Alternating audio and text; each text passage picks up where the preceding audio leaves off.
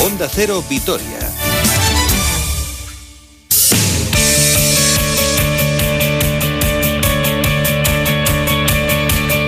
Las dos menos cuarto, hola de nuevo, Roberto Vascoy. Hola, Susana, qué alta suenas, de verdad. ¿Ah, sí? Sí, sí, los cascos estaban un poco saturaditos. Bueno. Te has pegado un grito aquí que madre mía, Ah, me quedo bueno, sin pues oreja. cosas, cosas que pasan porque no tengo sensación de haber chillado. En fin, quedamos a lo nuestro, que es el, el deporte. Vamos a hablar de baloncesto en primer lugar. Las chicas del Araski protagonistas. Eso es, tenemos derby hoy a partir de las 8 en el Gasca contra el IDK Euskotren, derby donde las chicas de Madeurieta buscan la tercera victoria en esta liga femenina, una semana que va a ser muy intensa con dos partidos y después de esa derrota frente al Estudiantes vamos a ver cómo está Tamara Seda que no pudo eh, jugar los últimos minutos frente al conjunto madrileño de hecho eh, su baja fue clave porque estaba dominando la pintura pero eh, no pudo acabar y vamos a ver si puede estar o no hoy en, en este derby frente al conjunto guipuzcoano que se ha reforzado francamente bien esta temporada. Después de esa victoria, después de esa derrota, perdón, frente al Estudiantes, la entrenadora de Amurrio, Made Urieta, que analizaba ya el choque frente a las de la Bella EASO. Sí, al final hay muchísimos partidos en muy poquito tiempo, el equipo anímicamente está bien, hay que levantarse bien de esta derrota y, ir a Donosti donde tiene un juego interior bestial, pero bueno, un equipo que tenemos que mirarle de tú a tú, tendremos nuestras bazas para ganar y, y trabajarlo centradas para, para intentar competir el partido. Bueno, estas chicas juegan, los que no van a jugar son los del Vasconia, que le están malditos en la Euroliga, ¿no? Sí, desde luego, y sobre todo eh, a este paso, si se hubiera dado la primera versión de la Euroliga, donde decían que los partidos que no se jugaban no. los ganaba Sí. 20-0 el que podía jugarlos, pues el Vasconia igual ganaba la Euroliga, sí, pero eh, yo creo que este es un sistema más justo, lo de justo Sí, entre verdad, comillas, ya. porque claro, para el Kinky no es justo, por ejemplo, ¿no? Cuando se presentó la semana pasada a jugar dos partidos con siete jugadores. Pero el tema es que mañana no se juega ese partido a partir de las 8 de la tarde en Berlín frente al Alba. Lo que era en principio un positivo después de las pruebas PCR han sido seis positivos en el conjunto de Teutón. No tienen los jugadores disponibles y por lo tanto se aplaza. Veremos a ver hasta cuándo ese duelo del Vasconia, al que en una semana le han aplazado dos encuentros. Ya pasó eh, la pasada semana en ese partido en el Bues Arena que iba a disputar frente al Zenit, que no lo jugó. Jugó casi casi de milagro frente al Kinky y no va a jugar tampoco esta semana. Así que mira ya a la cita del sábado a, la menos, a las nueve menos cuarto en eh, Badalona frente al eh, Juventud. Vamos a escuchar a uno de los hombres destacados en este inicio de temporada, Rocas eh, Guiedratis, eh, fue el mejor junto a Polonara el otro día en la victoria en la Liga ACB y habla Guiedratis de cómo está afectando un poco este sistema en el cual juegan o no juegan, no saben si van a jugar y también de su buen inicio de temporada. Guiedratis.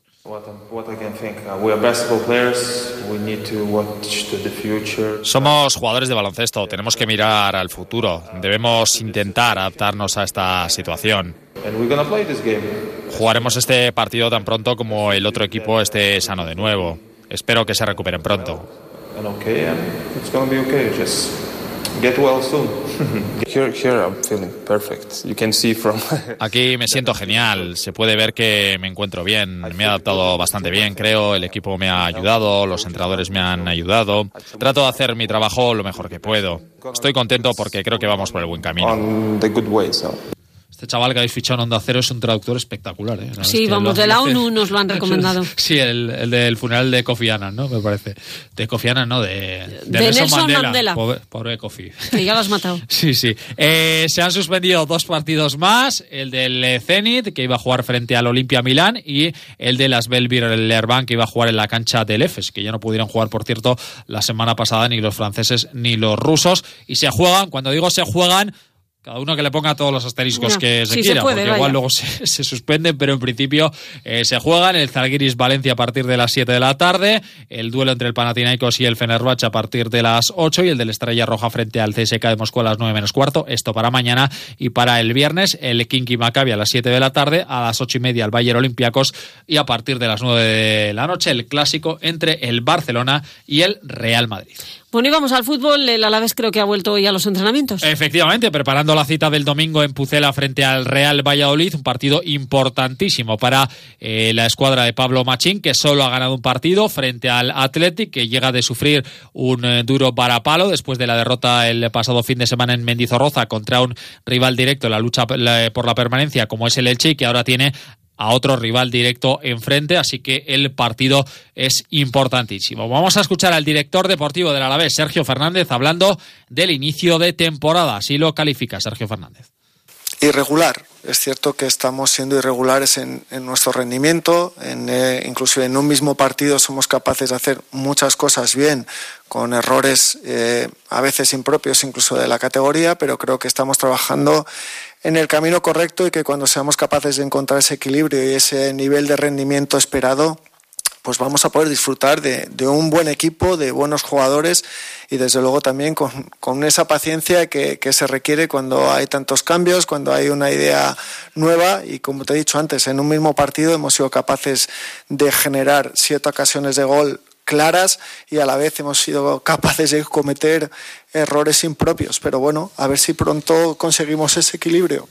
Pues a ver si se materializan esas ocasiones porque ya va siendo hora, aunque es verdad que si algo bueno tiene este equipo y si donde tiene calidad este equipo es en la delantera, con José Luis y con Lucas Pérez que el año pasado fueron de largo los dos hombres más determinantes del equipo y que este año es verdad que no están muy atinados que era la portería contraria, pero que siguen generando eh, mucho y siguen siendo los hombres más incisivos y los mejores futbolistas de este Deportivo a la vez. No va a estar Pera Pons, eh, ya lo comentábamos ayer, fractura en el segundo metatarsiano del pie derecho, va a estar en torno a seis semanas de baja, todo en función de su evolución y vamos a ver si llega Tomás Tavares, ayer le escuchábamos, fue presentado y bueno, llegar, va a llegar eh, seguro, vamos a ver si podemos ver sus primeros minutos como futbolista albiazul, el joven lateral derecho de 19 años que llega de cedido del Benfica, así que eh, podría ser una de las eh, novedades. Vamos a escuchar a Tomás Pina porque hablaba con unos chavales de un colegio y les explicaba un poco cuáles están siendo las rutinas de los futbolistas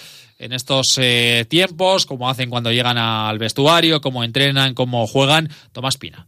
Sí que estamos muy comprometidos. Eh, nosotros, pues bueno, todos los días al llegar a la ciudad deportiva eh, nos cambiamos en vestuarios separados. Estamos tres, cuatro jugadores por vestuario, siempre con mascarilla. bueno, nos saludamos, como ya sabéis, con el codo. Eh, tema de duchas y demás, pues tampoco compartimos nada, eh, viajamos cada uno en nuestro, en nuestro coche individual. Pues esas son las rutinas, que son las rutinas de cualquiera, pero bueno, está bien que se las expliquen a los chavales, porque ya saben que los futbolistas, como se les ve como dioses, pues parece que igual no, las tienen que hacer, pero son las rutinas que tienen. Mañana, próximo entrenamiento, insisto, que hará ese partido frente al Real Valladolid. Vamos ahora con rugby. Porque este fin de semana comienza la liga para el, Baste, para el Gastedi, tiene que visitar al Guernica, la próxima semana ya partido en Gamarra frente al Lourense, quiero conocer cómo está un poquito la plantilla y hablar de otras eh, cuestiones relacionadas con el club, y para eso está por ahí el presidente Moisés San Mateos. ¿Qué tal, Presi? Muy buenas. Hola, buenos días a todos. Bueno, ¿ya con ganas de empezar o qué?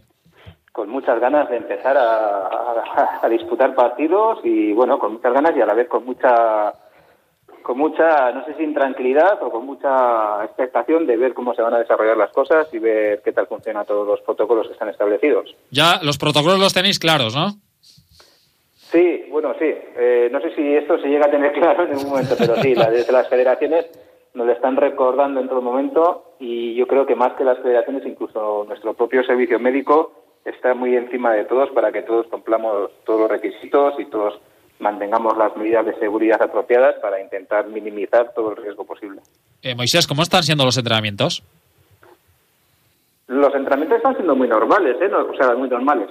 Dentro de, dentro de lo que cabe están siendo bastante normales. Yo creo que ahí entra en juego también la responsabilidad personal de cada de cada persona que va que participa en los entrenamientos, tanto en serio femenino como en serio masculino. Los protocolos son parecidos. Hay medida de temperatura, control en casa de la temperatura por cada parte de cada uno, control de los síntomas, trazabilidad, higiene de materiales, higiene personal, higiene de manos eh, mascarilla hasta el campo, todos, los todos los procesos que más o menos llevan todas las personas y luego la responsabilidad personal de cada uno de tener cuidado y mantener esos protocolos también en su vida un poco personal para, para no trasladar eh, más peligro al, al, ambiente del equipo. Entonces, bueno, yo creo que están siendo bastante... Luego el entrenamiento es un entrenamiento normal, con menos contacto del que del que hubiéramos hecho en otras temporadas, pero un entrenamiento sobre todo físico, pero bastante, bastante normal. Ha cambiado el formato de la competición, ¿no?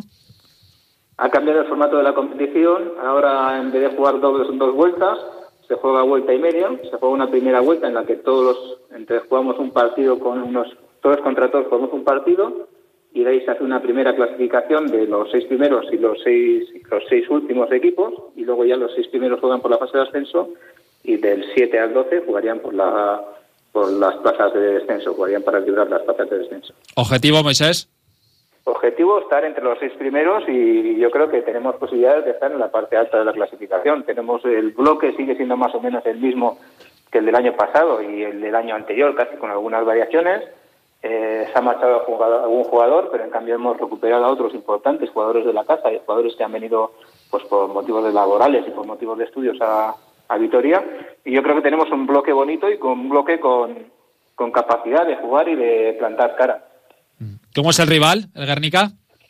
Eh, lo malo es que nos ha tocado para empezar el, el, rival más duro, yo creo, uno de los más duros de, de los que podemos encontrarnos. El Guernica, eh, junto con el Hernani, serían yo creo que son los dos rivales más duros por años de experiencia, porque han jugado en División de Honor y tienen, y tienen esa capacidad de juego y por, jugadores que componen sus plantillas. Pero nos ha tocado el Guernica y ese primer partido yo creo que va a ser una primera piedra, para ver hasta, hasta dónde llegamos, hasta dónde estamos de nivel. Y la verdad es que los jugadores están con muchas ganas, así como quizás otros años podías, cuando te encontrabas con un partido de esto, pues veías jugadores que estaban diciendo, bueno, va, es Guernica, vamos a intentar hacer un buen partido, pero no, no, estamos, todo el mundo está pensando en ganar, todo el mundo está pensando en pelearlo, y yo creo que vamos con, con muchas ganas, que es lo importante. Eh, y cara al estreno liguero en casa la próxima semana frente a Urense, ¿cómo está Gamarra? Gamarra está muy bonito. Gamarra está. Eh, hay dos tipos en Gamarra. A ver, me imagino que te refieres a la posibilidad de ir a ver el partido o no verlo. Uh -huh. Y habrá dos tipos de, de, aforos o de restricciones. Por un lado, la, el aforo general del parque de Gamarra como instalación, que tiene que cumplir unos aforos como, como instalación y que, bueno, pues ahí lo regula el ayuntamiento. Bueno, en, en, en todos los casos es propiedad del ayuntamiento, en todos los casos el ayuntamiento, pero bueno, tiene un aforo determinado, pues dependerá si es que el 60 o del 40 se aprueban el nuevo decreto o el que marque la ley, y luego ese mismo aforo se aplicaría a la grada de Gamarra para el público asistente.